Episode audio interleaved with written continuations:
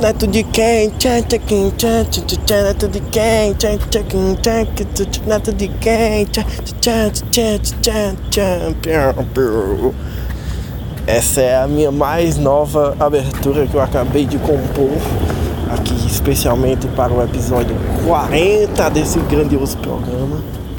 É, jamais em toda a história da minha vida eu imaginei que eu faria 40 edições deste maravilhoso programa aqui para os meus queridos ouvintes. E apesar de não imaginar, cá estou eu fazendo a edição 40 para vocês e somente para vocês, porque não é para outras pessoas, é para vocês que estão ouvindo. E se não tiver ninguém ouvindo, eu estou fazendo exatamente para quem está ouvindo, que é ninguém, então tá tudo muito mais do que certo, tudo bem? É... Eu hoje estou aqui nessa belíssima sexta-feira, está fazendo por volta dos 23 graus nesse momento. Estou indo em direção a minha querida psicóloga. Querida no sentido figurado, porque categoricamente a gente não pode criar sentimentos por é, quem nos presta esse tipo de serviço, não é mesmo? Porque se você criar sentimento aí deixa de ser uma relação estritamente profissional. Sentimento a gente tem que criar pelos bichinhos que a gente pega na rua e leva para casa para criar. A gente tem que criar sentimento pelas pessoas que a gente gosta, que não quer ver triste. A gente tem que criar pelas pessoas que superficialmente a gente acha bonita e aí sente a vontade de fornicar e aí começa a criar o sentimento por ela. Essas são as pessoas que você tem que criar sentimentos. Às vezes, por muitas vezes nos percalços da vida, a gente se encontra criando sentimentos pelas pessoas erradas e às vezes isso gera bastante frustrações, situações constrangedoras e tristes e difíceis de lidar psicologicamente. E aí, para aprender a lidar com essas coisas, você vai num psicólogo e, e aí é uma coisa importante de você saber quando você vai no psicólogo para resolver esses tais sentimentos aí é, complexos e constrangedores e tristes e talvez até um pouco irrisórios. Uma das coisas que você tem que saber é que não se deve criar sentimentos pela pessoa que vai resolver esses problemas, que é a sua psicóloga. Eu não sei mais do que eu estou falando, meus queridos amigos. Eu entrei numa daquelas sessões onde eu simplesmente vou falando o que me vem à cabeça e no fim das contas parece ser montado um discurso bastante é, interessante, mas no fim das contas são só palavras, como diria meu querido amigo Stefan, lero, lero, não é isso? Mas pois bem, depois desse maravilhoso editorial, eu começo aqui de verdade a gravação desse programa. Estou no meio da rua, como vocês já perceberam. E. Bicho, eu fiz uma tatuagem muito grande. E aí ela tá descascando agora. E aí eu gostei tanto dessa tatuagem que quando ela descasca e cai um pedacinho, aí eu fico pensando, poxa, mas isso também fazia parte da arte.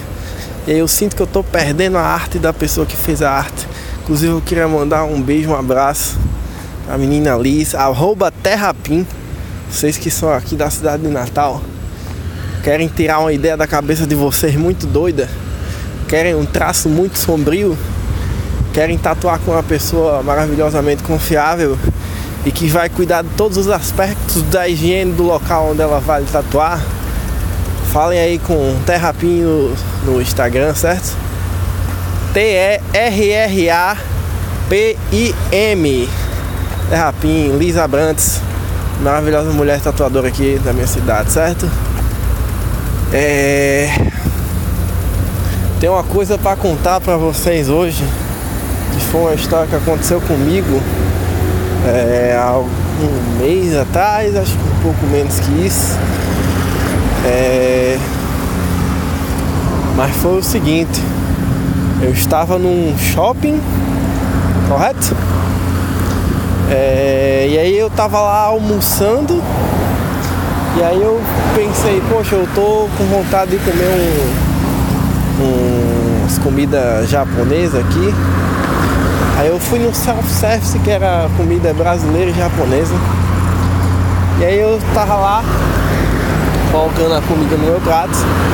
E aí eu percebi na minha frente, tipo, para você se servir você tem que entrar numa fila, né? E aí eu percebi que na minha frente nessa fila tinha um casal de jovens e eu comecei a prestar atenção neles porque eu tinha que esperar eles se servirem para eu servir, né? E aí eu comecei a prestar atenção é, nos dois e a situação deles dois era a seguinte: o rapaz é, ele estava colocando bem pouca comida, certo? Ele estava colocando ali três grãozinhos de arroz, dois de feijão, é, um sushizinho aqui, um pouquinho ali de sunomono, né? Só ali de leve. O prato dele tava parecendo aqueles pratos do Masterchef que tem pouca comida e muita beleza, tá ligado? E aí a menina ela tava descendo o cacete, certo? Ela pegava colheres e mais colheres de, sei lá, frango xadrez. Ela pegou, eu nunca tinha visto alguém comer tanto macarrão de macarrão yakisoba. Nunca tinha visto alguém comer tanto yakisoba na minha vida.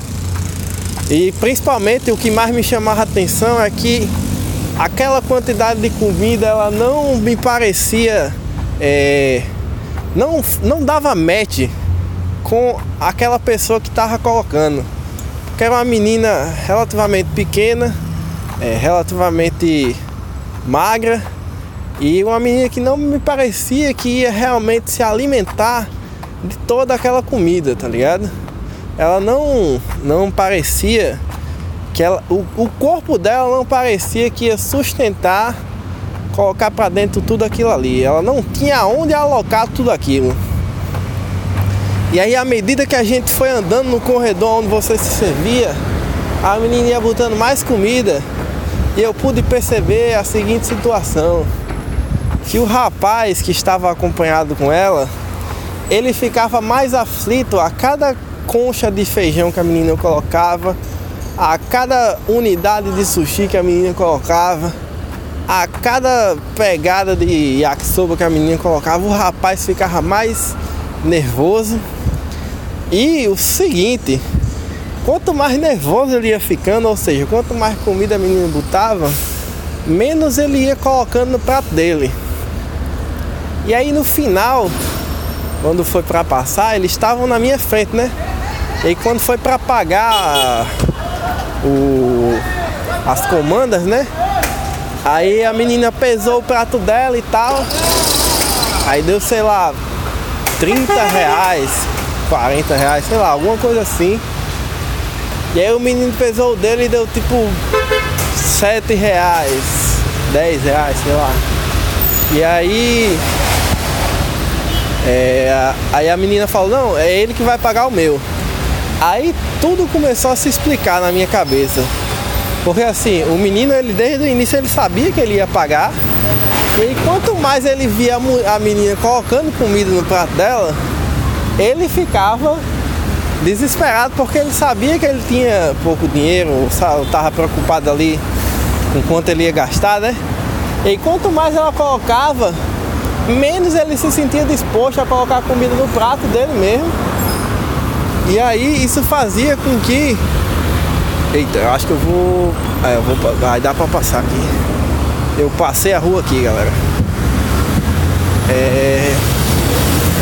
E aí o menino ficava aflito porque ele sabia que se, tipo assim, tinha que haver um equilíbrio, tá ligado? O que ela botasse, ele tinha que desbotar. E aí basicamente ali ao longo do trecho do self-service ele foi fazendo os cálculos na cabeça dele E basicamente na hora de pagar a menina falou que quem ia pagar era o menino. E aí a moça do caixa pesou o prato dela e o dele. E aí é, falou, não, foi, sei lá, 45 reais, vamos dizer. E aí eu não lembro os números exatos aqui. Toda vez que eu contar essa história vai ser um número diferente. Mas enfim, são. Eu acho que o sentimento, o feeling, vocês vão captar. E aí a menina falou. Não, a moça do caixa falou, ah, foi 45 reais. Aí o rapaz ele abriu a carteira. E aí tipo, na carteira dele tinha, sei lá, 37 reais, tá ligado? Aí o menino olhou pra carteira, olhou pra menina, olhou pra moça do caixa, olhou pros pratos, olhou pra carteira, olhou pra moça, olhou pra moça do caixa, olhou pros pratos, olhou pro, pro garfo. Aí ficou olhando assim. Aí ele pegou o cartão dele, né? Aí ele olhou pro cartão, olhou pro dinheiro, olhou pra moça do caixa, olhou pro caixa, olhou pra balança, olhou pro sashimi. Aí ele olhou pro caixa. Aí ele falou: Me, eu tenho só 35, sei lá. Ele disse quanto ele tinha lá, né? De dinheiro. Aí a moça do caixa falou: Mas deu 45. Ela disse quanto deu lá, né? Aí ele olhou pro caixa, olhou pro dinheiro, olhou pro sashimi, olhou pro sushi olhou pra faca do sushi. Aí falou, eu vou ali tirar o dinheiro no, no, no caixa eletrônico. Aí ele olhou pro sushi man, olhou pra mulher do caixa. Aí ele saiu andando, ele foi tirar o dinheiro no caixa, né? Aí pá, a mulher botou os pratos deles de lado assim. E a menina que tava com o rapaz ficou esperando, né? Ele ir lá tirar o dinheiro. Só que tipo, o caixa fica do outro lado do shopping, tá ligado? E aí a moça do caixa falou, não, então quando ele vier eu passo de novo o prato de vocês.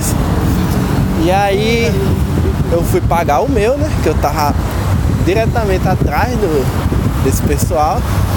E aí eu fui pagar o meu. E aí, quando eu, eu tava lá pagando o meu e tal, que, peguei meu prato. E aí quando eu peguei meu prato, eu pensei na situação, eu analisei melhor e aí eu comecei a tirar algumas conclusões. Porque assim, eles eram relativamente jovens, certo? E aí uma das conclusões que eu tirei foi a seguinte. Na verdade eu imaginei mais do que eu tirei nessa né, conclusão. Mas algumas coisas que eu imaginei foi o seguinte. Aquele casal, provavelmente eles não eram tipo, sei lá, casados, nem eram namorados, tá ligado? Comportamento deles dedurava que eles estavam ali no início de relação, tá ligado? Talvez saindo juntos, sei lá, segunda, terceira vez e tal. E aí eu pensei na seguinte situação, onde o Caba, ele tava tipo, muito afim dessa menina, certo? E aí a menina decidiu dar uma chance a ele. Aí falou, não, vamos jantar junto. Beleza? Jantar junto, aí eu pago seu jantar. Tipo, pra impressionar a boy, né? E tal. Aí o bicho separou o dinheiro ali pra pagar o jantar, né?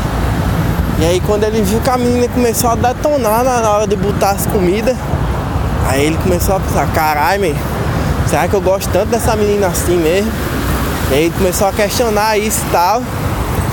E aí eu pensei na seguinte situação.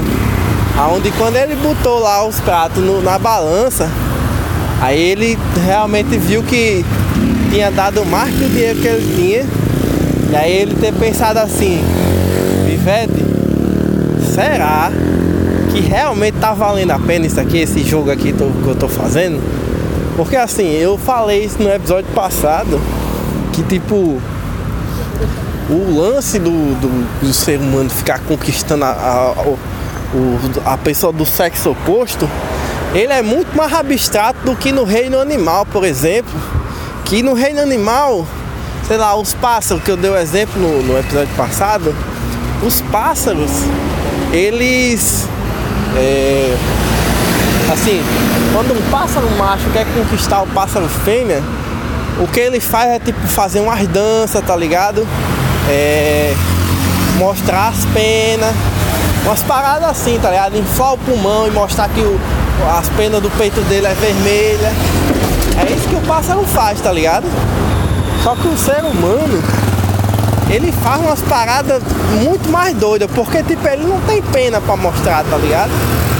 Ele até tem uns negócios uh, físicos ali, mas tipo, o fator psicológico às vezes ele é mais encangado do que o fator físico. E aí o ser humano às vezes faz a situação de tipo pagar um jantar para tentar impressionar a pessoa, tá entendendo? Às vezes a pessoa muda o jeito de vestir para impressionar outra pessoa. Às vezes a pessoa vai assistir um filme e aí paga a sessão de cinema. Mas aí um, uma coisa que os animais não, não acontece nos animais é o seguinte, tipo, não vai chegar um momento onde um pássaro vai pensar, poxa, eu acho que não vale tanta pena eu estar tá mostrando as minhas penas aqui, tá ligado? Porque ele só tá mostrando as penas. Tipo, o esforço de mostrar as penas é quase nulo, tá ligado?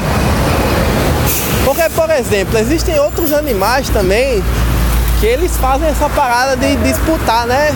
Na real, acho que isso é intrínseco de todo ser vivo que é, tem esse fator biológico de tipo se reproduzir, tá ligado? É, Aí, eu, por exemplo, os leões são, são bichos que eles meio que tem que brigar, tá ligado? Tem que entrar numa briga, num cacete mesmo, com outro leão. Pra que ele seja tipo o leão alfa, tá ligado? E aí ele seja desejado aí pelas leoas, tá ligado? E aí no leão, se ele tá lá no meio do cacete, é Acho que pode, eu não tenho certeza, tá mas eu acho que pode existir um momento onde ele simplesmente ele olha e tipo, me, eu acho que não vai dar pra eu ganhar esse cacete, tá ligado? Eu vou parar de lutar aqui, eu vou bater no tatame, e aí o outro leão vai saber que eu não eu tô desistindo aqui, e aí tá tudo certo. Eu não sei se existe exatamente isso, mas não sei, acredito que sim. E aí, o que eu imaginei foi a seguinte situação. Aonde o cara, quando ele pesou os pratos, ele viu o dinheiro dele, ele viu a situação que ele estava inserido, ele simplesmente pensou, man, eu não, eu não, não vou tancar isso aqui não, tá ligado? Isso aqui não é pra mim. Eu vou bater no tatame aqui e eu vou desistir dessa situação.